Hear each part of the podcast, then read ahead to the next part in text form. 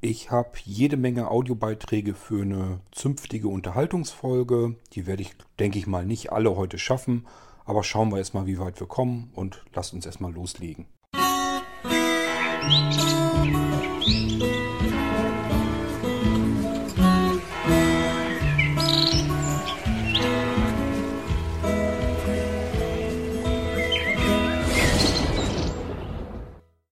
Hallo Kurt, ja, erstmal ähm, Gratulation an dich. Du hast es geschafft, äh, mich doch äh, wieder so ein bisschen hochzubringen. Nein, ähm, also ich sag mal, heute Morgen hatte ich die Nachricht zu dem Netzwerkserver gelesen, zu dem USB-Netzwerkserver mit der ähm, neuen Blinzeln-Software und Blinzeln wäre nicht Blinzeln, wenn die nicht mehr äh, Funktion mitbringen würde und erweiterte als nur die Grundfunktion ähm, barrierefrei machen würde.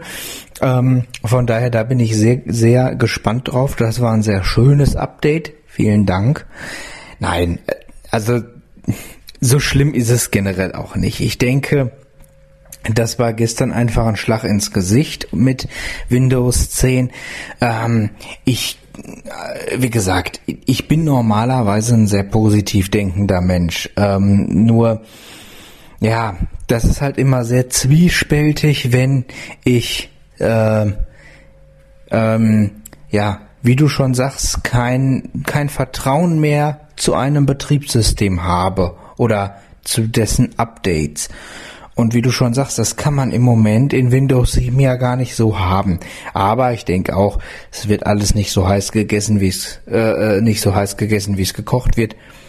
Ähm, war vielleicht höchstwahrscheinlich wird es gar nicht so wild, wie es jetzt so aufgebauscht wird. Das ist ja ähm, ja es waren ja auch bei dem letzten Creators Update waren ja auch eine äh, waren ja auch äh, mehrere Sachen äh, angekündigt, ja, und letzten Endes ist gar nicht alles gekommen, ähm, obwohl da doch auch einige Funktionen gewesen wären, die interessant gewesen wären vielleicht. Naja, muss man mal gucken. Ist halt, ist halt so. Ähm, zu der alten Software schmeißt das nicht so, äh, ja, ich halt, ich sag's jetzt einfach mal, so wie du mir das mit dem Rucksack äh, gesagt hast, schmeißt das nicht so alt, äh, nicht so weit weg mit dem Benutzen. Also ich wäre so ein Mensch, ich würde tatsächlich, äh, wenn es hart auf hart kommt, auch mit einer VM arbeiten und im Internet surfen und vielleicht dann gucken, wenn es wirklich, aber da muss dann wirklich noch mehr passieren, ähm, da muss es dann wirklich so sein, dass ich nicht mehr, dass ich äh, wirklich dann Updates äh, regelmäßig kriege, die was kaputt machen könnten. Dann würde ich mir aber schon überlegen, ob ich wirklich äh, das reale System vom Internet abklemme und mit einer VM dann im Internet surfe. Oder aber alternativ, und da bin ich deiner Meinung, dass man einfach die VM für die Kompatibilität und die anderen Programme lässt, für die älteren oder für die, die nicht mehr weiterentwickelt werden. Dafür kann man das ja ähm, lassen. Ähm, ja, also, wie du schon sagst, Möglichkeiten gibt's immer. Es ist ja auch nicht jeder Mensch gleich. Also es gibt wahrscheinlich genug Sehende, die so manche Sache auch stinkt und die dann eben wieder äh, was drumrum programmieren und drumrum flicken und entwickeln. Äh, in der Hinsicht war Windows ja immer recht flexibel. Ich denke, das wird auch so bleiben. Also das werden die schon machen. Irgendwie wird's da Lösungen geben. Ähm, ja, äh, also wie gesagt, ich bin jemand, bei mir altert Software gut. Ich äh, muss ganz ehrlich sagen, ich habe mich, da waren wir bei Windows, ach war das XP oder war es schon Vista? Da habe ich äh, angefangen, mich mit DOS und mit DOS-Spielen zu beschäftigen. Da wusste so mancher in meinem Alter überhaupt nicht mehr, was DOS ist. Geschweige denn, dass es das mal irgendwann gab, so ungefähr. Okay, das ist ein bisschen übertrieben, aber ähm, also könnte mir schon vorstellen, dass es den einen oder anderen gegeben hat, der da keine Ahnung mehr von hatte. Ich ja auch nicht wirklich, aber ich war interessiert und ich wollte das machen und da haben viele mit dem Kopf geschüttelt und gesagt, du, äh, Warum willst du dir jetzt DOS-Spiele antun? Das ist, äh, das ist überhaupt nichts Tolles. Das ist, äh, da gibt's auch viel neuere und bessere Sachen. Und ich habe gesagt, nee, ich sag, lasst mich in Ruhe. Ich möchte das versuchen. Ich möchte das ausprobieren. Ähm, wisst ihr doch nicht, ob ich da Spaß dran hab oder nicht. Kann ja sein. Ja, und letzten Endes habe ich mal wirklich ein DOS-Spiel ausprobiert. Die hatten auch damals schon äh, vernünftige Sounds. Ähm, klar, war eine andere Qualitätsklasse, aber ähm, du, so ganz schlecht und so ganz verkehrt fand ich das alles gar nicht. Und das ist ja auch der Grund, warum ich mir zum Beispiel auch eure Software eigentlich gerne um jeden Preis erhalten will. Weil ich, ich kenne mich da. Also ich bin jemand, ähm, auch wenn ich irgendwie an irgendwas Erinnerungen habe, dann würde ich gerne einfach auch mal wieder damit rumspielen, damit was machen, irgendwas versuchen. Ähm, und wenn es nur aus Nostalgiegründen oder Retrogründen ist, ist scheißegal. Aber ähm, sowas äh, gebe ich nicht einfach nur auf, weil es was Neues gibt. Sagst du ja selber auch. Es gibt ja alte Software, wo neue Sachen gar nicht so drankommen. Ähm, vielleicht vom Konzept oder der Idee her. Äh, to be on top ist ein gutes Beispiel dafür. Ähm, also also in der Hinsicht bin ich vielleicht auch anders als andere, aber doch ich äh, nutze diese Software dann äh, tatsächlich auch noch. Nicht im Produktiveinsatz, nicht mehr regelmäßig, aber doch so hin und wieder schon. Ähm, ich arbeite auch durchaus gerne mit den XP-VMs weiterhin, auch wenn ich jetzt ähm, Windows XP real wahrscheinlich nicht mehr installieren würde, aber äh, naja, gut. Ich sag mal andererseits, wenn ich jetzt einen Laptop hätte, gut, da würde ich dann zusehen, dass er nicht mehr viel im Internet macht oder gar nichts mehr, besser gesagt. Ähm, dann hätte ich da kein Problem mit. Ganz offen und ehrlich nicht. Hätte ich nicht. Wirklich. XP war ein schönes System. Konnte man gut drauf arbeiten. Kann ich heute genauso gut drauf arbeiten. Ist überhaupt kein Ding. Ja. Ähm, also da bin ich so ein bisschen anders drauf. Äh, es muss nicht alles immer das Neueste sein. Und äh, ja, manchmal nutze ich alte Sachen einfach auch ganz gerne. Unter anderem auch einfach der Erinnerung wegen. Ähm, ja, dann äh, ja, gut, Radio, Hörspiele, das werde ich mir mal anschauen ähm, bei Audible. Du hast recht, die Hörspiele sind nicht ganz günstig außerhalb des Abonnements. Vielleicht mache ich das auch einfach mal mit dem Abo. Muss ich mal, muss ich mal gucken. Ähm, ja, aber das äh, mit dem WDR, das war wirklich ein, äh, ein Erlebnis. Äh, ja, hatte ich noch irgendwie was? Äh, ich meine, ja, ich hätte noch was gehabt. Ach so, ja. Ja, auf das Gerät, was du vorstellen wolltest, bin ich auch mal gespannt. Ähm, erst dachte ich ja an den USB-Server. Aber als das Ding Musik spielt, da dachte ich mir, na ja, das kann ja dann doch irgendwie nicht ganz so sein. Ähm, äh, also an den Netzwerkserver, aber das äh, wird dann noch mal was anderes sein. Da bin ich mal sehr gespannt drauf. Ähm, das wird bestimmt auch wieder interessantes äh, Produkt sein. Und äh, ja, dann wäre das schon echt eine starke Sache. Ja, und was die VMs angeht, fällt mir jetzt noch ein, ähm, ich glaube auch nicht, dass Windows sowas ohne weiteres äh, äh, zerbrechen würde oder äh, dass da irgendwie was passiert, weil ähm, ich sag mal, das verwenden ja auch viele Firmen. Also es gibt ja genug Unternehmen, die mit VMs arbeiten und die können ja auch nicht unbedingt mal eben äh, eine Software wechseln unter Umständen. Ich meine, da sind Unternehmen ja mit die langsamsten, was das angeht.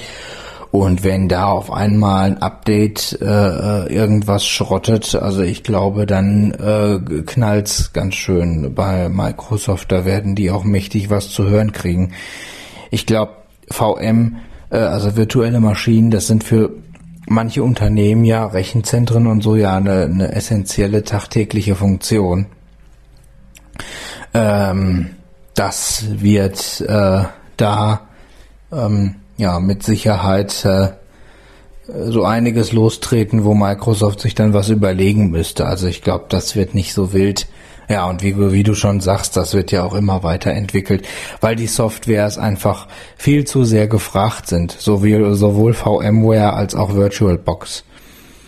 Ähm, also ich glaube, da gibt's richtig Theater und Probleme, wenn man da, äh, wenn man da mal eben was kaputt machen würde. Und das äh, wird dann auch eine Dimension annehmen, die Microsoft nicht ignorieren kann, weil dann kommen nämlich auch die Unternehmen an und nicht nur die Privatkunden und die können schon laut werden, wenn es zu viele sind. Naja, müssen wir mal gucken. Ähm, schauen wir mal, was da so auf uns zukommt. Begeistert bin ich davon nicht, aber das Update äh, das, die, die Neuigkeit mit dem USB-Server und das neue Blinzeln-Produkt, ja, das sind dann so Dinge, die können einen doch dann wieder so ein bisschen aufpushen. Naja, gut, schauen wir mal, ähm, wie das so weitergeht. Und ja, lösen lassen wird sich das immer. Mal eine Frage im Übrigen. Ähm, wäre es eigentlich möglich, äh, auch alte Windows-Maschinen nach XP von dir als VM zu kriegen? Also ich meine Windows 3.11 habe ich ja aber tatsächlich noch mal so Sachen wie Windows 95 und 98 oder so etwas. Also das würde mich interessieren, ob man sowas äh, auch ähm, noch bekommen kann. Das äh, wäre bestimmt noch mal noch mal echt witzig. Äh, und jo, da kannst du ja vielleicht mal was zu sagen, ob man sowas tatsächlich noch äh, kriegen könnte, wenn man denn wollte.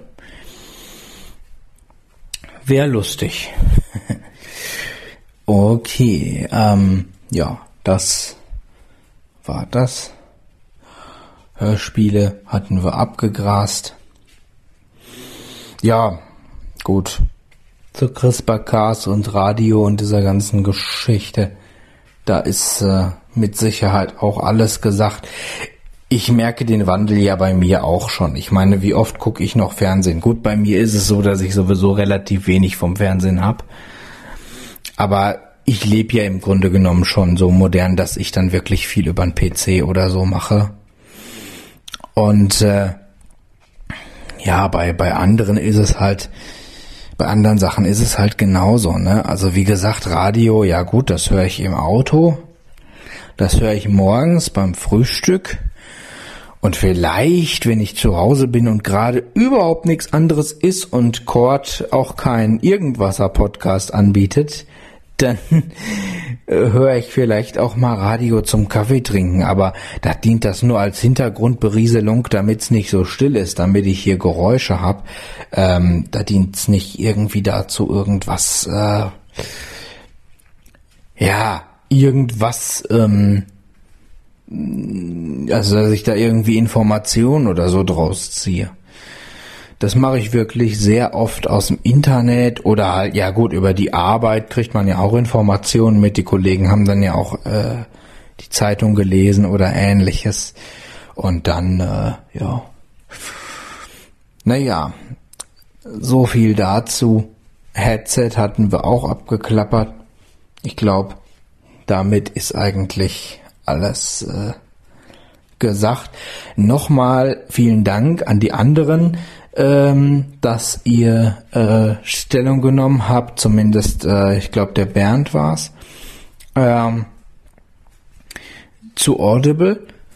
Das werde ich mir wirklich mal antun. Zumal äh, das Format ja wirklich auch so ein paar äh, Funktionen ähnlich wie Daisy hat, also mit Lesezeichen und so weiter, was MP3 jetzt nicht hat, kann man sich dann vielleicht auch mal gefallen lassen. Äh, ich meine, durch den PC und so ist es ja schon recht universell verfügbar. Ähm, naja, dass man da einfach mal reingucken kann, weil äh, das bietet dann ja doch so einige Vorteile. Ähm, und äh, ist vielleicht in manchen Stellen auch ganz praktisch in manchen Hinsichten. Na gut, ähm, ja, das äh, soll's, glaube ich, auch erstmal gewesen sein. Und wenn mir noch was einfällt, dann gibt's halt noch einen U-Beitrag. Tschö. Ja, Niklas, schauen wir mal wieder in meine Aufzeichnung. Ganz viel habe ich mir gar nicht mitgeschrieben, weil das meiste haben wir ja schon immer alles mehrfach durchgekaut. Ähm, ja, du meintest äh, zum USB-Netzwerkserver ähm, die Blinzeln-Software.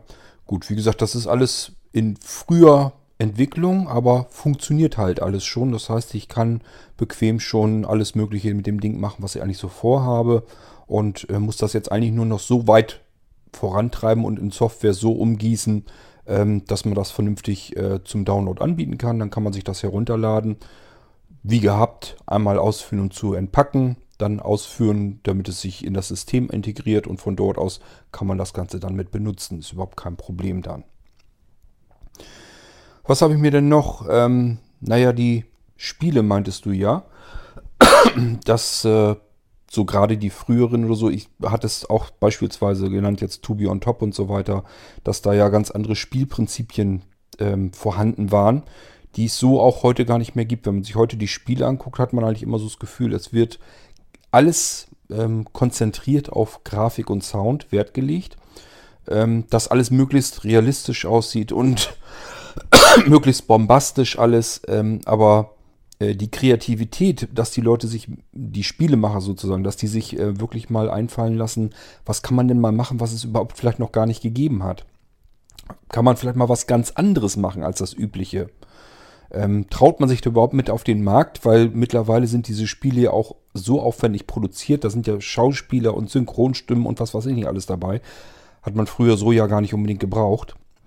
Und äh, das heißt, man gibt sehr viel Geld für Computerspiele aus, die müssen dann allerdings auch mehr Einnahmen wieder reinholen als so mancher äh, Kinoblockbuster. Und dementsprechend stehen die natürlich unter Druck und müssen das abliefern, was sich eben gut verkaufen lässt. Und das muss nicht unbedingt das kreativste Spiel sein, sondern im Zweifelsfall eben das, was am besten am Markt ankommt ganz ehrlich, solche Sachen wie To Be on Top, da würde heute man heute keinen mehr vor, äh, vom Ofen hinterher weglocken. Also es äh, könnte man, glaube ich, komplett knicken.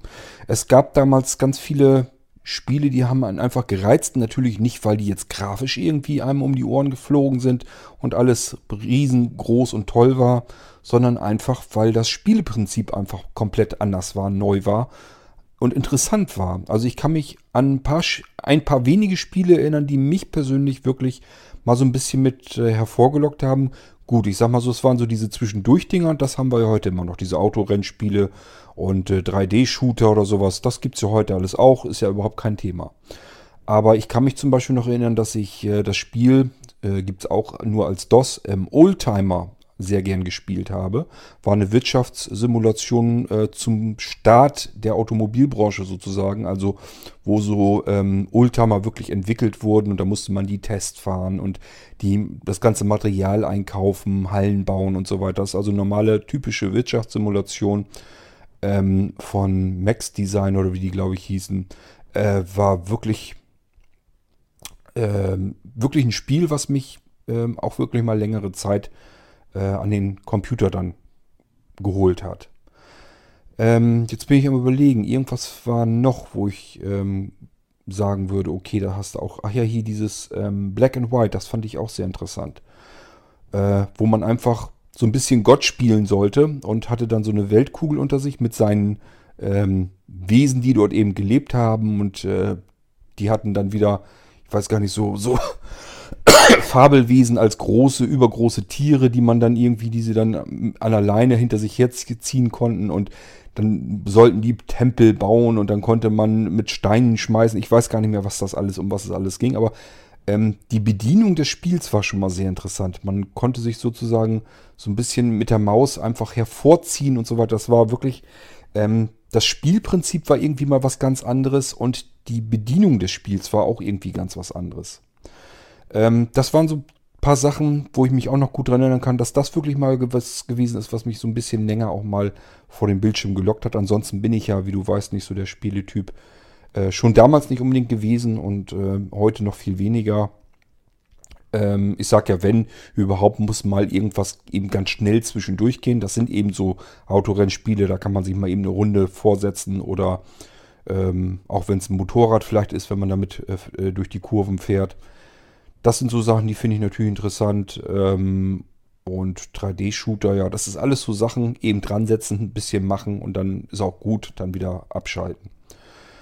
Ähm, so richtig viel Zeit investieren kann ich da sowieso nicht drin. Ich bin gar nicht der Typ, auch wenn ich jetzt die Zeit hätte, der sich da irgendwie 10 Stunden vor ein Spiel setzen könnte. Äh, muss also alles ganz flott, flott gehen. Bloß, ich sage ja so, damals gab es so ein paar Spiele. Ich wüsste nicht, dass es das jemals danach oder davor wieder gegeben hat. Ähm, ich weiß auch nicht, ob die wirklich so super erfolgreich waren, aber es waren eben ganz andere Spielprinzipien. Äh, so, dann hattest du noch gefragt wegen der virtuellen Maschine mit Windows 95, 98, ME 2000 und so weiter. Ähm, ich hatte mich da dran schon natürlich gesetzt, habe die auch fertig gemacht, aber die liefen nicht vernünftig. Das war mein Problem. Die hatten also Probleme gemacht, hatten Fehler geschmissen und so weiter. Ähm, das heißt, irgendwann muss ich da vielleicht nochmal dran gehen. Ich hätte natürlich schon ganz gerne meine Sammlung komplett, wäre vom Prinzip her auch kein Thema. Nur ich muss halt gucken, wie ich das mal am besten hinkriegen kann. Ähm, wie gesagt, ich habe es schon einmal versucht, habe die alle installiert. Ähm, die haben damals unter Virtual PC, das war eine Software, eine andere, ganz komplett andere Virtualisierung. Da haben diese Sachen perfekt drin gelaufen. Die funktionierten wunderbar da drin. Ähm, das Ding wurde dann von Microsoft aufgekauft und die haben das jetzt sozusagen als virtuelle Umgebung in diese Betriebssysteme, in die neueren mit eingegossen. Deswegen funktioniert nämlich dieses XP und äh, die älteren Windows-Versionen und so weiter kann man in diesem Kompatibilitätsmodus einschalten. Da passiert nichts anderes, als dass die ähm, Systeme dann sozusagen emuliert werden in einer virtuellen Umgebung äh, und das Programm als solches in dem Fenster dann so wieder dargestellt wird in, in, innerhalb des neuen Systems. Das heißt, äh, das, was wir heute unter Kompatibilitätsmodus in Windows kennen, ist nichts anderes als das damals äh, als Virtual PC ähm, ja, auf den Markt kam und dann von Microsoft geschluckt wurde. So, und da läuft das natürlich alles wunderbar drin. Ähm, aber das gibt es als solche, als einzelständige Lösung nicht mehr. Also muss ich gucken, wie ich das ähm, in VirtualBox am besten wieder reinbekomme.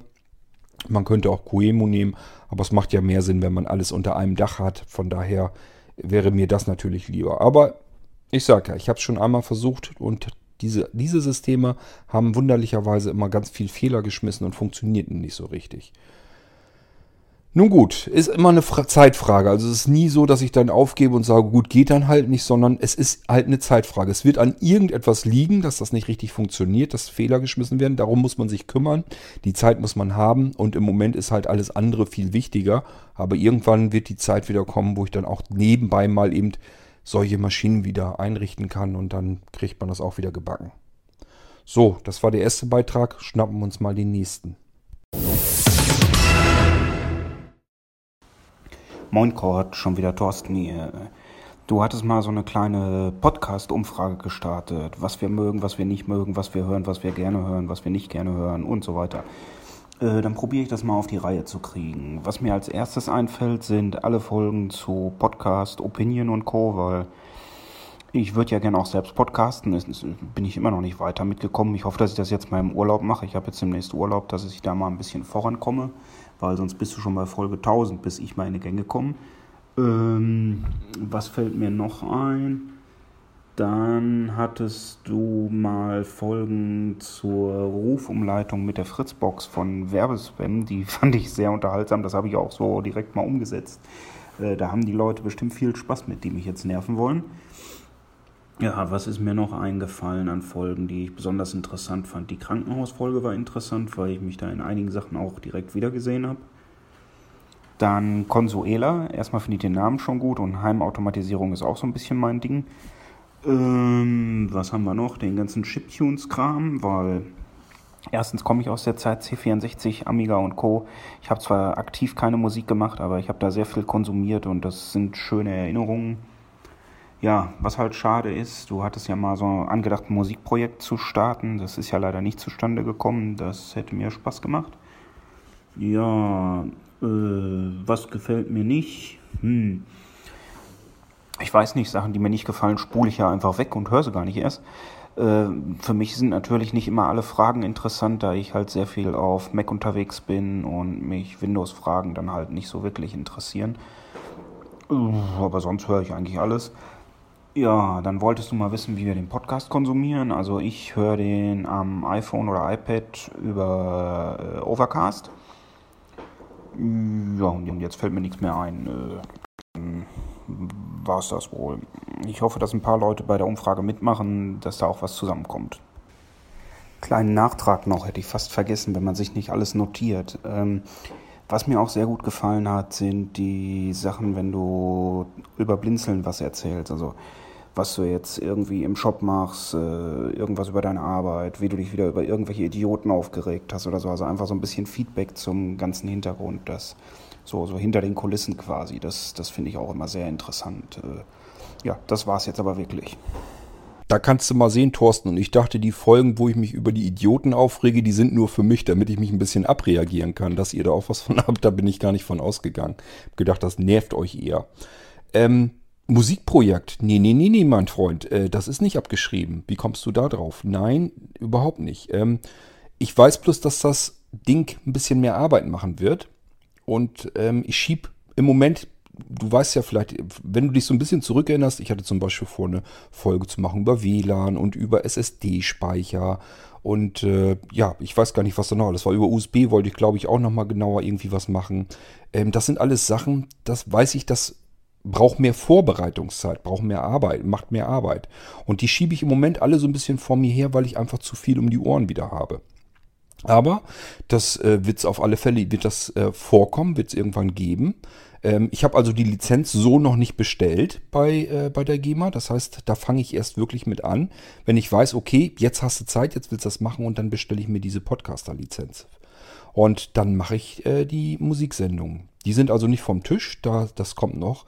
Äh, bloß ich will mir das, will das jetzt auch nicht so komplett huschi-fuschi machen. Es geht ja nicht darum, einfach irgendwie ein paar Musiktitel so ein bisschen anzuspielen, sondern wenn es irgendwie machbar ist, so ein bisschen was wollte ich darüber auch erzählen. Diesen Wahnsinnsaufwand, den ich mir damals in der Radiosendung gemacht habe, den werde ich natürlich nicht machen. Das kann ich jetzt schon mal sagen. Als ich damals für Blinzeln Radio ähm, diese Wunderwelt, diese musikalische vorbereitet habe, da habe ich wirklich mir alle Fakten und Daten über die jeweilige Band, die ich vorstellen wollte, herausgeschrieben und habe da wirklich einen kompletten Artikel vorher draus gemacht. Das heißt wirklich Text. Und diesen Text, den habe ich dann ähm, abgelesen und die dann mit der Musik zusammen vermischt. Äh, hat eine Schweinearbeit gemacht. Ich war auch den kompletten Abend mit dem Ding beschäftigt. Also äh, ist wirklich absoluter Irrsinn gewesen. Deswegen habe ich es auch schon in der Radiosendung ab und zu, aber relativ selten finde ich jedenfalls, es auch mal nicht geschafft, diese Sendung zu machen. Zum Glück äh, gab es dann eben Kollegen, die dann vielleicht auch mal ein Stückchen Musik von, von sich aus vorgestellt haben. Aber äh, da habe ich mir eben wahnsinnig viel Arbeit mitgemacht. Das kann ich jedem Irgendwasser nicht leisten. Der Irgendwasser insgesamt ist einfach so aufgebaut, dass alles möglichst zack, zack gehen muss. Ich, weil ich einfach gar nicht mir die Zeit nehmen kann, mich nur um den Podcast zu kümmern. Es gibt ja ganz viele andere Sachen auch.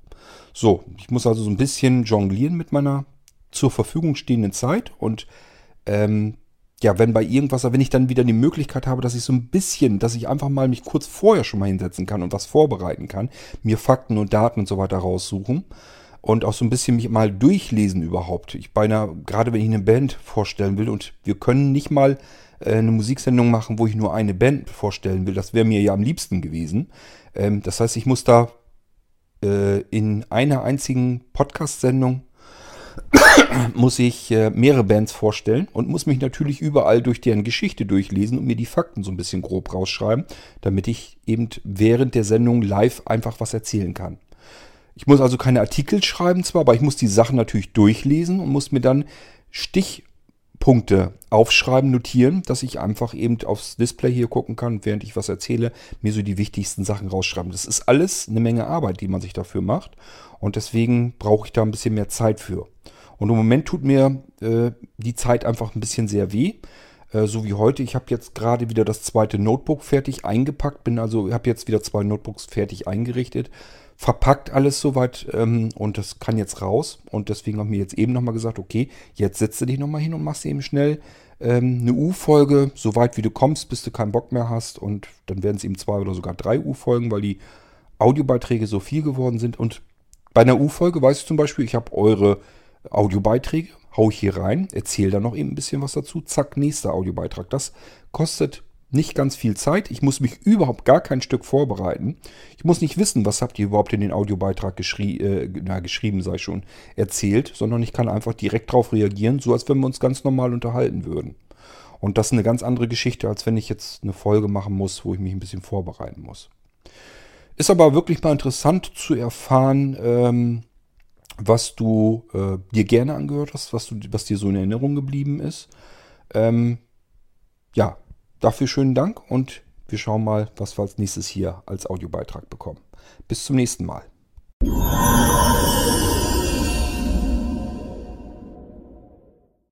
Hallo Kurt, du wolltest ja noch Feedback haben. Da muss ich noch mal was ergänzen zu den, ähm, wie konsumiert man den Podcast. Also am Windows-Rechner mache ich das gerne, wenn ich da jetzt arbeite im Hintergrund oder wenn ich mal keinen Bock habe, jetzt mal eine Pause zu machen. Mit einem Accessible Podcatcher. Ich streame auch. Der bietet natürlich die Möglichkeit, es auch zu downloaden. Bringt aber keinen Sinn. Ich streame halt, was willst du denn das extra runterladen? Das dauert ja halt, um das dann zu machen. Sonst mache ich es mit dem Smartphone. Dann nehme ich die Simply Podcast App und die bietet auch die Möglichkeit, entweder downloaden, aber das streame ich natürlich auch hauptsächlich. Streamen tue ich nur, wenn ich das jetzt mitnehmen will. Und mit dem Smartphone halt, mit dem Tablet mache ich das auch noch, wie gesagt, vorher auch beim Blinzeln-Rechner. Aber die Windows-Rechner haben halt immer das Problem, die müssen immer hochgefahren werden, weil man fährt sie immer wieder runter, man lässt sie auch nicht an. Das Tablet könnte ich anlassen, es braucht nicht viel, aber mit dem Smartphone geht es halt zucki. Und dann mache ich es mit dem Simply ähm, Podcatcher auf und ja, der kostet jetzt auch nichts. Der meldet sich auch nicht mit ähm, irgendwelcher Werbung zu, außer dass dann in den Listen unten drin dann ähm, ja steht, dass du dann auch Erweiterungen nehmen kannst etc. Weil mir ist es ja eh wurscht, ich brauche kein Video. In dem Sinne, auch wenn das Video jetzt wäre, was du machst, hören kann ich es und der läuft halt auch im Hintergrund. Sprich, ich kann das Gerät, ähm, den Bildschirm ausschalten und dann babbelt das die ähm, beziehungsweise läuft dann halt einfach weiter. So ist es. Und ja. So, nochmal zu meinem Verhalten. Dann weißt du Bescheid. Ciao. Stopp. Für mich, Wolf, gibt es eigentlich auch nur eine Variante, weshalb man überhaupt Podcasts runterladen kann, nämlich wenn ich weiß vorher, ich werde mich irgendwo hinbewegen, wo ich kein Netz habe, wo ich äh, eben nicht streamen kann. Wenn, ich, wenn wir natürlich jetzt irgendwie reisen und unterwegs sind, ganz klar, dann muss ich mir die ganzen Podcasts erstmal runterladen, weil ich einfach gar nicht weiß, gerade wenn man unterwegs ist, man verreist, dann wird das mit dem Stream natürlich schwierig werden, weil man, äh, während man fährt, natürlich ständig äh, in Ecken und Bereiche kommt, wo dann kein Netz vernünftig da ist. Ja, und dann hört es auf einmal auf mit dem Podcast-Stream und das ist natürlich ein bisschen ätzend. Das ist so die einzige Variante, wo ich mir die Podcasts runterlade, zwischenlade und mir die dann in Ruhe anhöre. Alles andere äh, mache ich wie du. Ich stream die einfach, die Dinger. Weil Podcast ist für mich so etwas hören, wegschmeißen. Das ist für mich nichts, was man irgendwie sich weglegen könnte, sollte, müsste. Ähm, ich wüsste nicht, dass ich mir Podcast doch ähm, bei den Hörspielen, wenn ich da eins habe, so wie ich das hier letztes Mal auch schon vorgestellt habe, dieses, ich weiß gar nicht mehr, Jasmin oder wie das hieß, ähm, die Podcast-Episode vom Hörspielprojekt, die habe ich mir tatsächlich wirklich mal abgespeichert. Aber ansonsten, das ist wirklich eine absolute Ausnahme, weil das eine sehr gute gemachte ähm, apokalyptische Geschichte war, äh, als Hörspiel fertig gemacht. Und das Ding wollte ich mir behalten. Ich glaube, noch eins habe ich mir irgendwie weggepackt. Das war auch so ein bisschen, so ein bisschen mysteriös und gruselig gemacht und so. Auch als Hörspiel fertig gemacht. Das habe ich mir, glaube ich, auch irgendwie abgespeichert mal. Aber ansonsten streame ich alles, weil ich genau weiß, ja, hörst du. Und wenn du es gehört hast, kommt es halt weg. Also brauche ich es gar nicht erst abspeichern und hinterher wieder löschen, sondern ich höre mir das einfach live dann an. Live insofern, dass es eben gestreamt ist. Natürlich nicht, wenn es dann äh, produziert wird. Ähm, ja, selbst Folgen, die aufwendiger gemacht sind oder Podcasts, äh, die aufwendiger gemacht sind, die eigentlich auch einen Mehrwert haben, also wo man wirklich sagen könnte, okay, das lege ich mir mal weg, kann mir das später vielleicht wieder anhören. Wäre mir jetzt so zum Beispiel Lage der Nation, wäre so ein typischer Podcast, wo viel eben ähm, informiert wird, wo man viel Informationen auch mit rüberbekommen kann. Die könnte man sich ja theoretisch ähm, abspeichern. Aber ja, da sagt, man sich dann auch wieder, wozu? Wenn ich ähm, da wirklich in die Folge nochmal reinhören will, dann gehe ich halt in den Podcast-Feed wieder rein und höre mir die Episode einfach nochmal an. Das ist nämlich tatsächlich auch schon vorgekommen, dass ich einfach gesagt habe, die Folge war so interessant, äh, die muss ich mir nochmal anhören, einfach ähm, um das nochmal zu verinnerlichen. Ähm, ja, aber ansonsten, wie gesagt, ich streame auch absolut alles. Ich mache das meistens, was heißt meistens, ich mache es eigentlich nur noch so, äh, am iPhone mit dem iCatcher und dann wird gestreamt und fertig. Ich hätte ja sogar auf den iPads äh, den iCatcher mit drauf, aber selbst die nehme ich überhaupt nicht fürs Streamen. Also ähm, ja, meistens äh, höre ich dann Podcasts auch mit dem Bluetooth-Headset. Gerade so, wenn ich im Bett liege oder so. Ich bin ja nachts nun mal leider oft, dass ich relativ wach bin und äh, ja, dann will man natürlich auch nicht weiter stören. Also setzt man sich einfach einen Kopfhörer auf und hört dann Podcasts, Hörbücher, Hörspiele, Tonaufnahmen. Ich habe ganz viele Tonaufzeichnungen von Serien und Filmen, die ich einfach mal gut fand. Äh, ist für mich ganz spannend und interessant, denn in dem Moment, wo ich den Ton zu einer Sendung höre, kann ich mich natürlich auch noch an die Bilder wieder zurückerinnern. Das heißt, ich kann den Film im inneren Auge ganz normal wieder gucken und merke auch eben ganz oft, die Tonspur reicht völlig aus, um den Film zu verstehen und zu genießen. Ist nämlich auch ein sehr schönes, angenehmes Gefühl, wenn man die Augen einfach zumachen kann ich muss ehrlich sagen, ich empfand äh, irgendwann plötzlich, ist mir so aufgefallen, empfand ich ähm, das Gucken von Filmen äh, teilweise wirklich als lästig, als anstrengend, weil man immer in dieselbe Richtung gucken muss und man muss eben mit den Augen am Bildschirm kleben bleiben. Und äh, ich bin froh, dass ich dieses Erlebnis eigentlich hatte, dass ich gemerkt habe, ähm, ich kann diesen Film jetzt einfach hören und habe nicht das Gefühl, dass mir auch nur irgendetwas entgeht. Ich kann alles ganz normal mitbekommen und habe, also es fehlt halt einfach nichts und es ist viel komfortabler, weil ich einfach die Augen zumachen kann. Ich kann mich hin und her drehen, ähm, ich kann nebenbei irgendwas trinken oder essen oder auch aufs Klo gehen, spielt alles keine Rolle. Das ist ähm, deutlich alles komfortabler geworden. Und was das zumindest angeht, da fehlt mir jetzt gar nichts. Ja, ähm, das ist so, wie ich hier im Prinzip meine Podcasts höre. Dachte, das kann ich ja vielleicht auch mal eben dazu steuern. Ähm, herunterladen tue ich, mir, tue ich sie mir nicht mehr und mit was anderem anhören tue ich sie mir auch nicht mehr. Das ist für mich so ein typisches Ding zum Hören und anschließend kommt es ins Nirvana und fertig. Und ich nehme mal an, dass die meisten von euch das auch so machen. Klar, gibt es immer so ein paar noch dann dazwischen, die sagen sich, die oder jene Folge fand ich interessant oder informativ, die behalte ich mir, möchte ich mir behalten, dann speichere ich mir die ab. Spricht ja auch absolut nichts dagegen, das ist ja das Schöne an dem Podcast. Jeder kann damit im Prinzip machen, was er will. Es gibt mit den Rechten keine großen Probleme. Ähm, klar, kann man natürlich auch unter verschiedenen Lizenzen das Ding veröffentlichen. Bei mir ist es so, mich interessiert das alles überhaupt gar nicht. Ihr könnt damit machen, was ihr wollt. Ähm, für mich ist das wirklich ein reines Wegwerfprodukt. Hört man oder beziehungsweise produziert man, hört man, schmeißt man weg und fertig ist der Lack.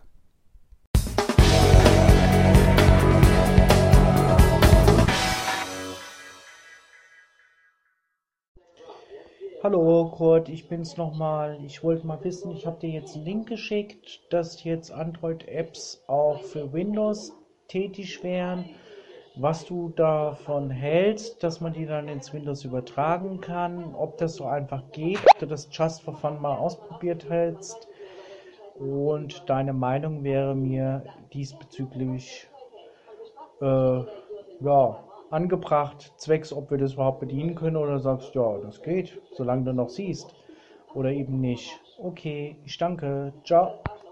Stopp. Wolf, genau das ist das Problem. Das ist für Sehende gemacht. Das kannst du im Prinzip knicken. Jedenfalls alles, was ich mir bisher angeguckt habe, denn die Möglichkeit, ähm, Apps von Android in Windows einzubinden, das gibt es schon ganz lange, ähm, ist auch nicht so das Riesenproblem. Das geht zum Beispiel auch ähm, mit anderen Systemen, mit Quemo und so weiter, die können das auch so simulieren und dann als Fenster, Programmfenster mit in Windows reinditschen, sodass man von einer richtigen Virtualisierung gar nichts sieht, denn nichts anderes passiert. Es wird natürlich eine virtuelle Maschine im Hintergrund gestartet Und dann wird die App genommen, die App macht ihr eigenes Fenster auf und das knallt sie dann eben auf dem Windows-Bildschirm auf. Aber laufen tut sie hinten hinter in einer virtuellen Maschine. So, und was passiert dabei? Du kannst nicht Talks installieren als Screenreader auf Android-Basis, weil du kommst an die virtuelle Maschine nicht ran. Du hast kein Betriebssystem. Du hast ja kein Android-Betriebssystem, wo du jetzt sagen könntest, ich stelle mir das jetzt ein, ich installiere mir hier Talks und dann würde das funktionieren.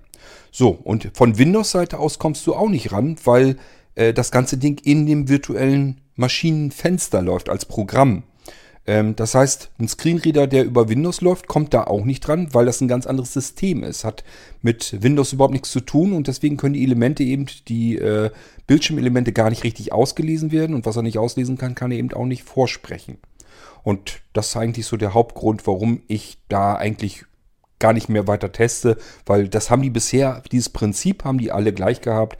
Im Untergrund läuft eine virtuelle Maschine, da wird die App drüber gestartet auf dieser virtuellen Maschine. Die will ihr Programmfenster aufmachen. Nur dieses Fenster wird eben in Windows geöffnet und dargestellt. Und dann kommst du eben von kein, keiner der beiden Seiten mit dem Screenreader dran. Und deswegen ist das für Blinde relativ uninteressant. Für Sehende mag das ganz praktisch sein, dass sie ihre Android-Apps dann in Windows mit benutzen können. Aber für äh, blinde Personen, die gar keinen Sehrest und nichts mehr haben, macht das alles überhaupt keinen Sinn mehr. Und deswegen kannst du es meiner Meinung nach knicken. Jedenfalls alles, was ich bisher in diese Richtung äh, unternommen und ausprobiert habe, kannst du vergessen. Ist nicht so, dass ich da jetzt gar kein Interesse dran hätte und allein schon, äh, um Niklas einen Gefallen zu tun, habe ich da schon viel mit rumgebastelt, denn der hätte das natürlich auch ganz gerne gehabt. Aber wie gesagt, kannst du bisher jedenfalls alles, was ich gesehen habe, kannst du vergessen.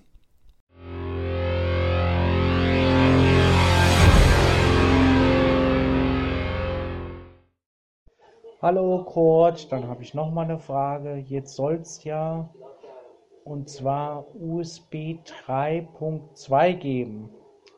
Also jetzt nicht richtig von USB-C, vielleicht gibt es das auch schon länger. USB 2, 3.2 soll halt wesentlich schneller sein.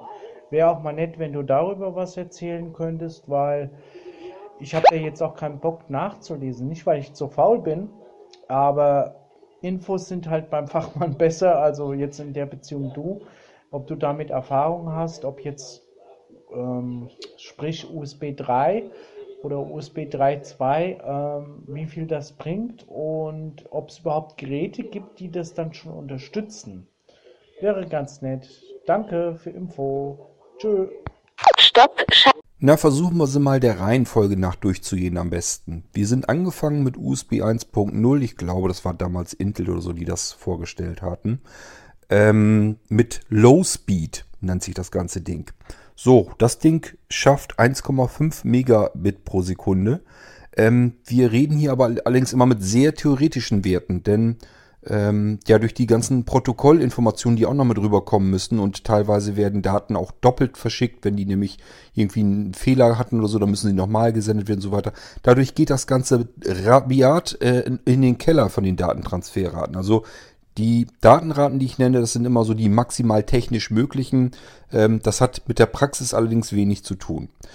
Es ging dann weiter mit Fullspeed. Ähm, das gab es immer noch auch bei USB 1.0 und äh, schafft 12 Megabit pro Sekunde und das war auch der typische Standard auch für USB 1.1. Das war einfach nur eine Fehlerverbesserung von USB 1.0. Ähm, ist also nicht so, dass 1.0 und 1.1 in der Datenrate noch einen Unterschied hatten. Äh, die konnten beide Fullspeed, das war einfach nur äh, ja, eine Korrektur. So, und dann ging es rüber zu Highspeed. Das ist das, was USB 2.0 schafft. Und da sind wir jetzt bei äh, beschleunigten 480 Megabit pro Sekunde. Das ist schon eine ganze Menge. Von USB 1.0 kommt. Damit konnte man dann endlich vernünftig arbeiten und auch was anfangen. Ähm, ja, es ging dann aber natürlich weiter. Wir sind jetzt bei USB 3.0. Das ganze Ding nennt man dann Super Speed. Das ist immer nicht ganz verkehrt, das zu wissen. Ähm, so kann man nämlich ungefähr, wenn mal irgendwie Angaben sind, kann man auch mal sehen, äh, wenn da nur was von Super Speed oder sowas steht, dann weiß man auch, äh, was damit welcher USB-Standard damit eigentlich gemeint ist. Denn anhand des USB-Standards kann man ja noch mehr ableiten, nämlich auch die Stromversorgung oder wie lang so eine Leitung überhaupt der, äh, sein darf und so weiter. Das ist ja nicht ganz unwesentlich. USB 3.0 mit Superspeed nennt sich das ganze Ding ja dann. Ähm, Superspeed ist immer nicht verkehrt, wenn man das so ein bisschen auch unterscheiden kann, weil manchmal hat man in den technischen Daten, in den Angaben gar nicht mal unbedingt den USB Standard, also 2.0, 3.0 und so weiter, sondern oftmals werden nur die Geschwindigkeitsklassen beschrieben und dann ist es nicht verkehrt, wenn man weiß, dass Highspeed USB 2.0 ist, Superspeed ist USB 3.0 und Superspeed Plus ist USB 3.1. Wir sind noch bei USB 3.0 bei Superspeed zugange und da schaffen wir schon ähm, 5 Gigabit, also 5000 Megabit pro Sekunde. Ist also über das Zehnfache des alten USB 2.0 Anschlusses. Wie gesagt, alles immer nur brutto gerechnet. Ähm, das darf man nicht so ganz hundertprozentig genau nehmen. Es ist immer so eine technische Maximalmöglichkeit, die man dann hat. Aber man kann schon mal erkennen, äh, da hat sich einiges getan. So, und bei 3.1 Superspeed Plus ähm, hat sich nochmal was getan. Das ganze Ding hat sich verdoppelt. Also 3.0 auf 3.1 bedeutet, man kann 10 Gigabit übertragen, Maximum. Ähm, das heißt 10.000 Megabit pro Sekunde. So, und jetzt fragst du aber ja nach USB 3.2. Also, ähm, ich bin mir nicht ganz sicher. Ich habe noch gar nicht mitbekommen, dass das wirklich schon verabschiedet wurde. Hast du irgendwo eine Meldung gehört, gelesen oder sonst irgendetwas? Also ich habe davon noch nichts mitbekommen. Offiziell jedenfalls, denke ich, kann es eigentlich noch nicht sein. Ähm, wenn du irgendwo was gelesen hast, kannst du ja nochmal Bescheid sagen, vielleicht eine, äh, einen Link oder sowas geben. Also ich wüsste nicht, dass das Ding schon irgendwie verabschiedet wurde und somit noch ganz, ganz weit entfernt ist, bis das überhaupt in irgendwelche Geräte kommt und uns betrifft. Ich habe mal irgendwo was halbwegs mitbekommen, dass die irgendwie ähm, 20 Gigabit an, anpeilen, ähm, dass das also wieder eine Verdopplung wird von USB 3.1 auf 3.2. Aber mehr weiß ich wirklich nicht. Also ich habe da eigentlich überhaupt noch nichts mitbekommen, kann ich dir nicht ganz viel dazu sagen. Ähm, ja, wie gesagt, wenn du da irgendwie was hast oder so, ist die Frage, wo hast du das gehört, gelesen oder sonst irgendetwas. Ähm, vielleicht ist da auch wieder ein bisschen mehr äh, drumrum gesponnen worden, als eigentlich äh, bisher Fakt ist.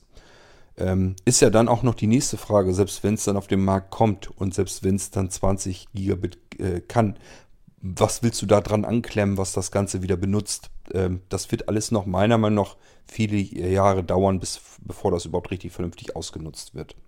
Denn du darfst nicht vergessen, intern beispielsweise deine SSD, die ist mit 6 Gigabit pro Sekunde angeklemmt an den SATA-Anschluss.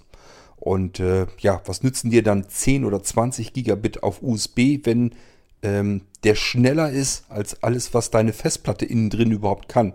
Also ähm, selbst wenn du Daten übertragen willst über diesen Anschluss, bringt dir so erstmal nichts. Es sei denn eben, du hast irgendwie einen RAID Tower dran und der spuckt da äh, von acht verschiedenen Festplatten oder noch mehr gleichzeitig die Daten rüber, dann kann das vielleicht irgendwie was bringen. Aber ähm, solange wir äh, unsere SSD-Speicher und Festplatten und so weiter nicht in gleiche Bereiche bekommen können, äh, und die USB-Geräte ja auch nicht mehr können, ist halt die Frage, was will man mit dem ganzen Kram? Also im Moment äh, ist das alles überhaupt meiner Meinung nach noch gar nicht in trockenen Tüchern.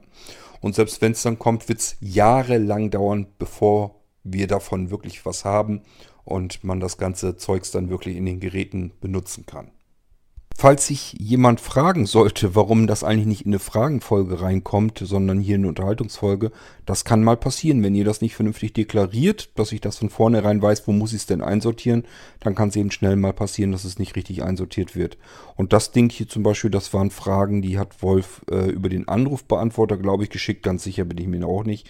Obwohl, nee, kann eigentlich nicht. Er macht das immer selbst. Aber jedenfalls war das Ding die Datei nicht richtig benannt und ich habe auch so auch keine Informationen weiter dazu gehabt. Somit habe ich sie einfach in einen U, äh, in den U-Ordner für die Unterhaltung reingedonnert. Und ja, dann kann das halt mal passieren, dass wir eine Frage auch mal zwischendurch hier in der U-Folge mit drin haben. Also ihr müsst ein bisschen aufpassen, äh, wenn ihr Audiobeiträge macht und wollt, dass das vernünftig einsortiert wird, ähm, benennt die Dateien vernünftig um, immer vorangestellt U für Unterhaltungsfolge, F für eine Fragenfolge. Dann kann ich es vernünftig wegsortieren und dann kriegen wir keinen Mischmasch hier. Ist, denke ich mal, nicht ganz so tragisch, aber nur nochmal eben angemerkt beiläufig.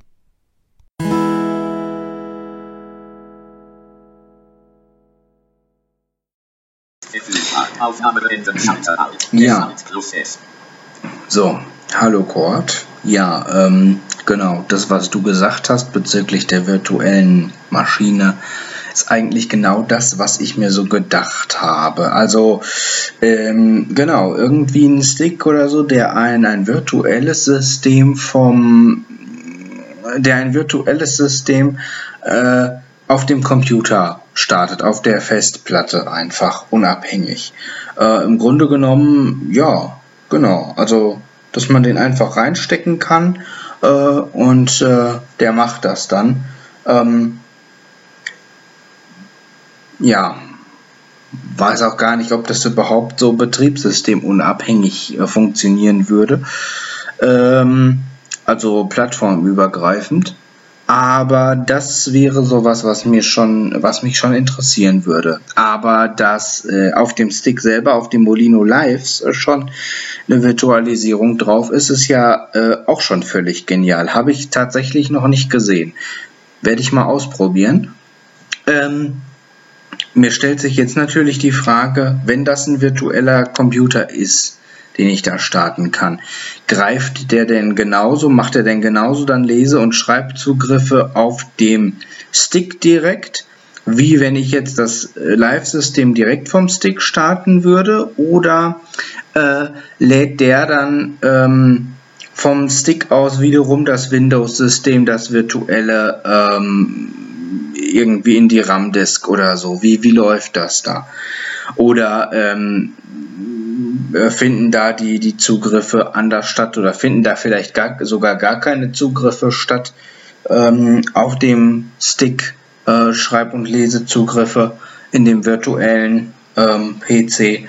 Vielleicht kannst du dazu gerne noch mal was sagen. Ja, das war eigentlich aber genau das, was du so meintest, ein virtueller, äh, ein Stick, der, der einfach ein virtuelles Computersystem meiner Wahl auf meinem PC startet, was schon darauf abgespeichert ist. Genauso was suche ich im Grunde genommen. Kannst du ja mal schauen. Vielleicht äh, fällt dir da ja noch was Schnuckeliges ein. Und ich werde mir mal, ähm, äh, ja, bis ich das HODD-Laufwerk habe, dauert es ja noch ein bisschen, aber ich werde mir mal schon mal auf dem Molino Live, den habe ich ja schon als äh, Stick ähm, mit ein paar Live-Systemen drauf. Da werde ich mir mal ähm, das äh, Virtual Systems drauf ansehen. Das äh, ist ja schon mal eine völlig geniale Geschichte. Okidoki, wie gesagt, vielleicht kannst du mir ja noch mal was dazu sagen, wie das sich im Gegensatz zum direkten Start des Live-Systems auf dem Stick mit den Lese- und Schreibzugriffen verhält. Äh, ja, ach so, ja gut, das Live-System läuft ja gar nicht auf dem Stick, das geht ja in die RAM-Disk. Ja gut, dann wäre das sowieso schon mal wieder Quatsch, aber äh, wie gesagt, wie sich das so verhält mit dem Virtual Systems, wobei ich glaube, da heißt es ja sogar Virtualino. Ne? Naja, ich werde es mir mal anschauen. Okidoki. Auf den Molinos, die Virtualisierung nennt sich Virtualino, kann man starten und das macht nichts anderes als der reale Computer auch. Ähm, der sagt sich nämlich, okay, ich benutze jetzt meinen, diesen USB-Stick, auf dem ich selbst gestartet wurde, den benutze ich jetzt als Bootlaufwerk und stelle einfach einen virtuellen Computer zur Verfügung. Mehr passiert da gar nicht. Das heißt, äh, genauso wie dieser Stick eben gestartet werden kann auf einem realen Computer, kannst du den realen Computer mit einem ganz stinknormalen Windows starten und dann äh, Virtualino starten. Der stellt äh, einen virtuellen Computer zur Verfügung und sagt, Bootlaufwerk ist jetzt USB, äh, der USB-Stick, äh, von dem aus ich jetzt hier gestartet wurde. Das ist jetzt äh, das Systemlaufwerk und dann macht der virtuelle Computer genau das gleiche wie der reale Computer. Das heißt, ähm, er bootet das System, legt eine RAM-Disk ein, entpackt das Image dort hinein, gibt den Bootvorgang an, das, äh, an die RAM-Disk weiter und die wird dann gestartet und die Zugriffe befinden sich dann im RAM-Speicher. Äh, da passiert nichts anderes. Der virtuelle Computer macht nichts anderes als der reale Computer. Nur, dass du in dem zweiteren Fall hast du eben ein Windows, ein normales Windows gestartet, startet das dann, startest dann Virtualino und das Ding macht einfach einen virtuellen Computer auf und ja, lädt dann einfach den Stick dort rein. Ähm, wichtige Information, aber das weißt du ja schon, hatte ich dir schon per E-Mail ge, äh, geschrieben. Ähm, Virtualino ist zwar auch mit auf den Molino Windows Live-Systemen dabei, ähm, ist dort aber nicht zur Virtualisierung des ähm, Molino 7 Live, 8 Live, 10 Live und wie sie denn alle heißen, gedacht. Sondern das ist dort nur dafür, für den einen Zweck da, damit ich, ähm, beziehungsweise hier auch, das Bootsystem des Sticks testen können. Denn, äh, ja, kann ich nicht anders regeln, kriege ich nicht anders hin. Äh, das ähm, Windows Live System kommt mit der Virtualisierung nicht klar. Äh, also mit Virtualino. Die beiden können sich nicht gegenseitig nicht gut riechen. Das heißt, das Ding crasht im Laufe des ähm, Startens. Ich habe das auch durch Veränderungen in der virtuellen Maschine so nicht hinbekommen, äh, dass das ähm, durchläuft, dass er also komplett gestartet wird. Ähm, läuft so also nicht. Aber ich habe es draufgelassen, einfach damit man mal eben ausprobieren kann, wenn ein Molino 7 Live, 8 Live, 10 Live, wenn der nicht am PC richtig startet, woran liegt das jetzt? Ist was am Stick faul oder an meinem Boot-System von meinem Computer? Und deswegen kann man das in Virtualino eben einfach mal starten, kann schauen, aha, gut, der Stick fängt an zu booten, knallt dann zwar, aber ähm, das heißt, das System wird nicht komplett durchgebootet, aber der Stick startet. Dann weiß man, okay, am Stick kann es nicht liegen, der bootet hier in dem virtuellen Computer, also bootet er auch in dem realen Computer. Dies Virtualino funktioniert bombastisch gut ähm, bei den ganzen anderen Sachen, bei den ganzen Linux-Sticks zum Beispiel. Wenn du dein Android oder sowas hast, ähm, das kannst du zum Beispiel wunderbar in der virtuellen Maschine auch ähm, laufen lassen kannst. Also äh, wenn du ein Molino Android hast, kannst du also den Molino-Stick reinpacken, startest dann eben die Virtualino. Wenn du auf dem Computer schon arbeitest, wenn du ein Windows laufen hast und willst mal eben das Android-System starten, kannst du eben das Ding über Virtualino starten, kannst aber eben auch genauso gut äh, den Computer komplett von dem Stick starten ohne Virtualino. Dafür ist das eigentlich ursprünglich gedacht, damit man die ganzen Speichermedien, äh, von denen man booten kann, auch ähm, eben mal, wenn das Windows schon läuft, wenn man darüber irgendwie mal eben äh, dieses Medium laden möchte und booten möchte, dann geht das eben über Virtualino auch. Funktioniert mit allen anderen Sachen, nur nicht mit den Windows Live-Systemen. Also dazu gehört der Molino XP Live, der Molino 7 Live, der Molino 8 Live, der Molino 10 Live 32-Bit, der Molino 10 Live 64-Bit, die ganzen Node OS, weil die natürlich auch alle auf Windows Live-Systemen basieren. Ähm, Habe ich welche vergessen? Bestimmt. Aber jedenfalls alles, was mit Windows Live-Systemen zu tun hat, funktioniert bisher jedenfalls nicht mit dem Virtualino-System. Aber alles andere, DOS und äh, Android und äh, Debian und ähm, Adriane, Knoppix, alles Mögliche sonst funktioniert in Virtualino. Das heißt, man kann einen Windows-Computer starten und wenn man keinen Bock hat, den Stick direkt am PC zu starten, einfach Virtualino starten, wird sofort der Stick in einem virtuellen Computer unter Windows gebootet und man kann das Ding sich schon mal äh, anschauen und ausprobieren. Muss man also gar nicht unbedingt den Stick selber starten, man kann das direkt über Virtualino auch in einem schon laufenden Windows tun. Und dafür ist das Ganze eigentlich ursprünglich gedacht. Und wie gesagt, auf dem Molino Windows Live System habe ich es einfach draufgelassen, damit man überhaupt testen kann, ob der Stick in Ordnung ist, ob der bootet.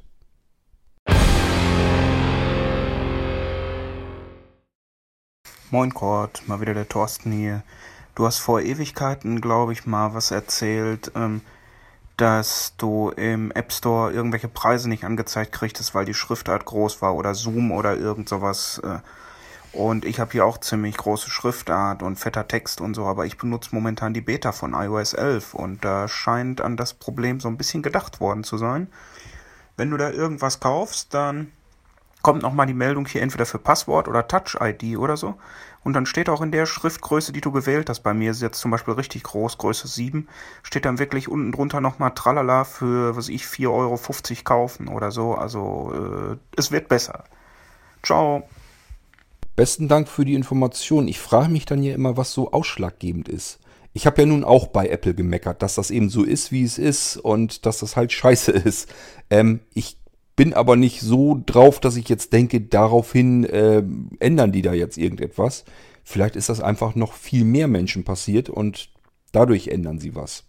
Denke ich mal eher. Also jedenfalls ist das sicherlich nicht verkehrt. Es ist eigentlich die einfachste und simpelste Möglichkeit, dass man da wenn man nochmal was bestätigen muss, wenn der Requester doch sowieso schon kommt, dass man da den Preis einfach nochmal vernünftig angezeigt bekommt.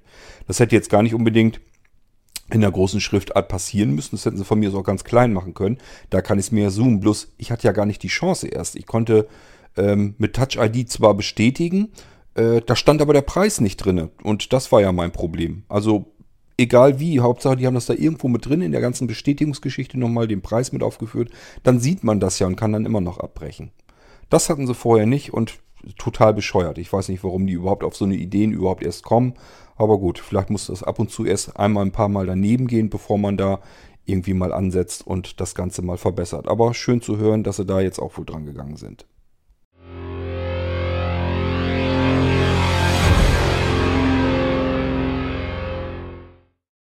Hallo Kurt, ähm, ja, ein kleines Feedback zum Thema Mücken von mir.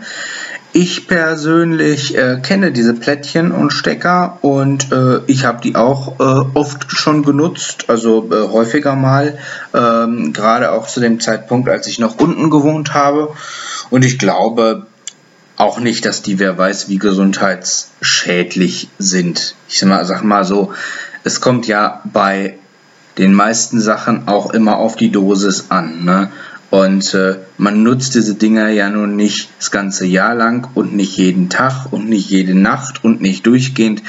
Also ich sag mal so, ähm, da wird es zahlreiche Sachen geben, die wir äh, einatmen, ob wir es wollen oder nicht, äh, die wesentlich gesundheitsschädlicher sein könnten, denke ich mal. Ähm, also ich glaube, da braucht man sich keinen so großen Kopf drum machen.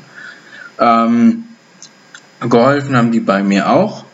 Ich weiß, wir sollten dir mit der Idee nicht kommen. Es ist aber keine Idee, sondern eigentlich einfach nur ein Feedback, das was ich halt mache. Ich habe tatsächlich auch Fliegengitter vor den Fenstern, aber nicht vor allen Fenstern, aber schon vor meinem Schlafzimmerfenster, weil ich einfach irgendwann keine Lust mehr hatte, dass die ganzen Viecher da reinkommen und ich habe das Fenster auch gerne auf Kipp und Luft kommt ja auch rein, also von daher auch dagegen spricht eigentlich nichts. Ähm, ja, Mücken erschlagen, stimmt, ist tatsächlich ein bisschen äh, schwierig.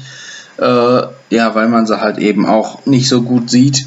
Ähm, tja, als Blinder äh, ist es auch reine Glücks, reine Glückssache, ob man dann wirklich mal eine erwischt, wenn sie nah genug ist. Und meistens ist es nicht der Fall. Ich könnte mich zumindest an keinen Fall erinnern, an dem es geklappt hat. Wenn mich eine nervt, nachts versuche ich es natürlich trotzdem, weil, äh, ja, eventuell kommt einem dann ja doch mal Kommissar Zufall zu Hilfe. Aber das ist einfach sehr gering und äh, ja, stimmt, die können schon lästig sein. Diese Geschichte mit den Zitronellas haben wir aber auch im Garten und das ähm, hat uns auch bisher gut geholfen. Ich habe äh, in dem Zusammenhang auch noch zwei Spieleempfehlungen. Äh, und zwar für alle Mückenhasser, die eventuell doch mal, eventuell blind einfach ein paar Mücken äh, totprügeln möchten. Äh, das könnt ihr sehr gut mit dem Spiel Mückenjagd tun. Das gibt's auch unter anderem auf den Blinzeln-Computern, ist aber nichts Blinzeln-Exklusives, sondern das Spiel gibt's eigentlich äh, so für jeden PC. Ich könnte mir auch gut vorstellen, dass man das einfach kopieren kann äh, und dass es dann äh, auf anderen Rechnern auch läuft. Das wird bestimmt nicht Blinzeln gebunden sein, weil das Spiel war immer schon portabel. Ähm, das gibt's einmal, das ist auch in Deutsch.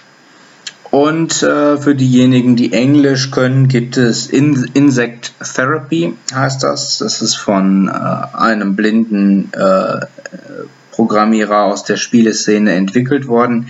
Aber ich glaube, da äh, kann man nicht nur gegen Mücken, sondern auch gegen alle möglichen anderen Insekten äh, vorgehen. Also wer daran Interesse hat und äh, ja, vielleicht einfach mal so ein bisschen seinen Frust über Mucken, Mücken und äh, den Hass gegen Mücken ausleben möchte, ähm, kann sich dieser Spiele mal annehmen. Das äh, kann durchaus hin und wieder mal ganz nützlich sein. Wenn man mal wieder eine Wut im Bauch hat, weil man gerade gestochen wurde oder so, dann macht das mal ganz, macht das mal Spaß, so ein paar Viecher totzuschlagen und wenn es auch nur virtuell ist. Naja, gut. Ähm, ja, Genau, und äh, ja, von diesem Mückenstab, was du sagtest, habe ich noch nichts gehört. Ähm, Kratzen ist eigentlich grundsätzlich eher weniger das Mittel der Wahl, finde ich, weil erstmal fängt das Zeug an weh zu tun und zum anderen äh, vergrößert man die Gefahr, dass diese Dinger sich entzünden. Also das sollte man eigentlich tunlichst sein lassen.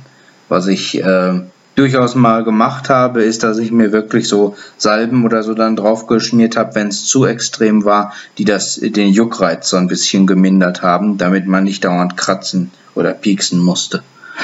Ähm, ja, das äh, mache ich und äh, ja, das sind eigentlich auch so die Sachen, die meiner Meinung nach äh, ganz gut helfen können. Und äh, klar, für einen Urlaub oder wenn man draußen ist, äh, sprühen wir uns meistens auch äh, mit Mückenspray ein, mit äh, in dem Falle Autan, weil wir einfach äh, gemerkt haben, dass das zumindest bei uns am meisten Wirkung zeigt. Und äh, das hilft auch. Gerade in Italien ist das ganz schlimm und da sollte man das auch machen, weil die Dinger, die fressen einen wirklich auf da. Also in Süditalien, da gibt es Mücken, so richtig, richtig, richtig große, die haben wir auch da das erste Mal gesehen. Und die, die stechen nicht, die beißen. Die beißen richtig. Die, die, die Stiche, die die setzen, wenn, wenn die da was, äh, wenn die da am Werke sind, ähm, das juckt nicht. Das sind nicht diese kleinen oder auch dickeren äh, Beulkes, die du hier in Deutschland so äh, äh, bekommst. Nee, das sind richtig Stiche, die offen sind und die, die bluten. Die bluten richtig. Ähm, und das tut auch weh.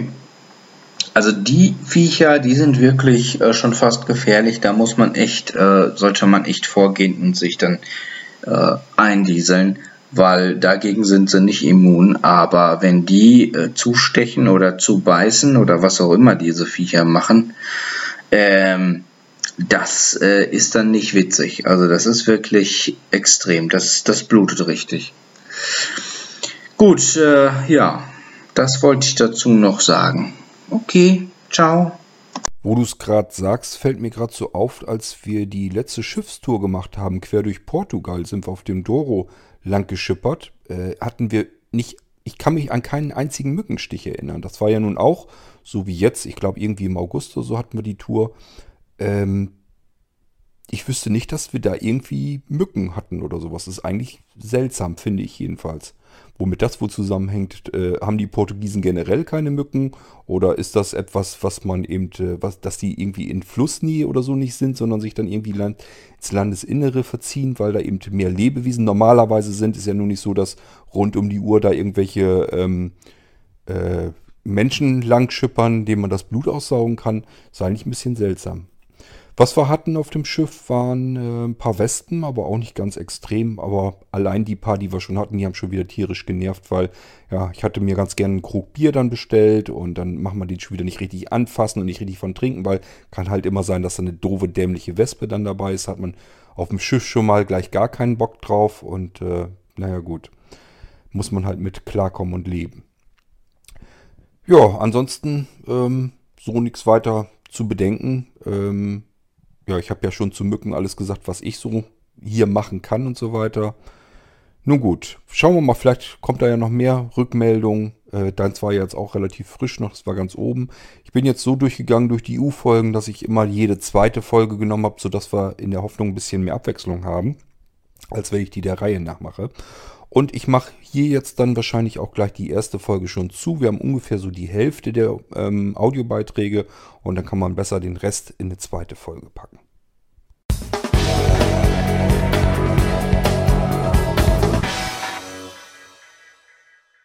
Und damit sind wir dann auch ans Ende angelangt der ersten U-Folge. Wie gesagt, ich habe die Hälfte ungefähr der Audiobeiträge durch. Vielleicht sind es äh, für die zweite U-Folge ein bisschen weniger. Schauen wir mal. Aber das ist jetzt so gerade so über eine Stunde rüber. Ich denke, das kann man sich dann mal antun. Und das, den Rest packe ich einfach in eine weitere Folge. Dann muss man sich das nicht alles in einem Rutsch durchhören. Ähm, ja, als nächstes kommt dann ja, wie gewohnt in einer U-Folge, äh, wieder so ein Chiptune, also was äh, in Sachen Retro-Musik, was der gute alte CM460 hinbekommen hat mit seinem SID-Soundchipsatz. Ähm, Habe ich doch tatsächlich neulich von einer Freundin Kritik für bekommen, was das denn hier äh, im Podcast soll. Das hält man ja nicht aus, da kriegt man Zahnweh von. Und dann habe ich so gefrotzelt, habe gesagt, äh, das ist Kultur, sie wäre ein Kulturbanause, äh, keine Ahnung. Ähm, Jedenfalls wollte ich euch mal mitteilen, es gibt Leute, die kennen das nicht und wissen das auch nicht zu schätzen und finden das ganz fürchterlich. Ähm, ich habe aber gesagt, ich hau das Ding ja mit Absicht immer hier zum Ende der Folge hin. Das heißt, könnt ihr mir vorstellen, dass es noch mehr Menschen gibt, die diese Musik nun sicherlich nicht gerne hören möchten. Ist aber ja kein Problem. Danach kommt im Allgemeinen nichts mehr. Also kann man dann an der Stelle abschalten, wenn ich mich verabschiede. Danach kommt dann eben dieser ähm, Chip-Tune, in unserem Fall eben ein Musikstück vom C64 mit dem unvergessenen SID. Das war der Soundchipsatz damals und den musste man richtig programmieren, um Musik rauszubekommen. Deswegen ist das tatsächlich Kunst und Kultur, möchte gar nicht wissen, wie viele pickelige Jung, äh, Jugendlichen ähm, damals vor ihren C64-Computern gesessen haben in ihrer Pubertät und haben da eben diese Musik gehört in ihren Spielen oder ja, vielleicht, es gab auch so Demos und so weiter. Also diese Sound-Dinger, die hat man damals eben ständig um die Ohren gehabt und deswegen fühlt sich da so mancher einer an die vergangene Zeit, die sicherlich nicht verkehrt war, äh, zurückerinnert. Und deswegen haben wir das Ding hier auch drin, weil ähm, nerven kann es eigentlich gar nicht, denn derjenige, der das nicht hören will, kann ja jetzt einfach abschalten und die restlichen erfreuen sich eben an dieser schönen uralten Musik auf ähm, absoluten Minimum-Limit. Da gehörten wirklich noch mehr dazu. Heute ist man, wenn man Musik hören will, ähm, ganz andere Größenordnungen gewohnt. Diese Musik, die hier ist, das ist wie gesagt programmiert. Das heißt, dem, dem, dem Sound-Chipsatz wird regelrecht erklärt, was er tun soll. Der muss nicht irgendwie was abspielen, sondern er muss erzeugen und das sind nur so ein paar Informationen. Das heißt, diese Musikstücke, die sind winzig klein. Ähm, von der Dateigröße her und äh, trotzdem hat man eben, kriegt man da ein komplettes Lied raus. Also es ist schon eine Besonderheit, bloß klar, man muss da irgendwie so einen kleinen Hang dazu haben, sonst hat man da nichts von, sonst ist das eher was Nerviges, was einem Zahnschmerzen bereitet. Deswegen sage ich euch das hier an dieser Stelle nochmal. Dies war die heutige Unterhaltungsfolge. Ähm, jetzt kommt wieder die nervige Musik am Ende. Wer sie hören möchte, hört einfach weiter und der Rest sollte vielleicht jetzt besser abschalten, sonst kriegt er Zahnschmerzen. Und ich wünsche euch einen schönen Tag. Wir hören uns sicherlich bald wieder. Ja, äh, ich kann euch eigentlich auch schon ein schönes sonniges Wochenende wünschen, obwohl ich habe eigentlich noch vor, eine Folge zu machen. Aber nun gut, schauen wir dann. Macht's gut. Tschüss, bis bald, euer Kurt Hagen.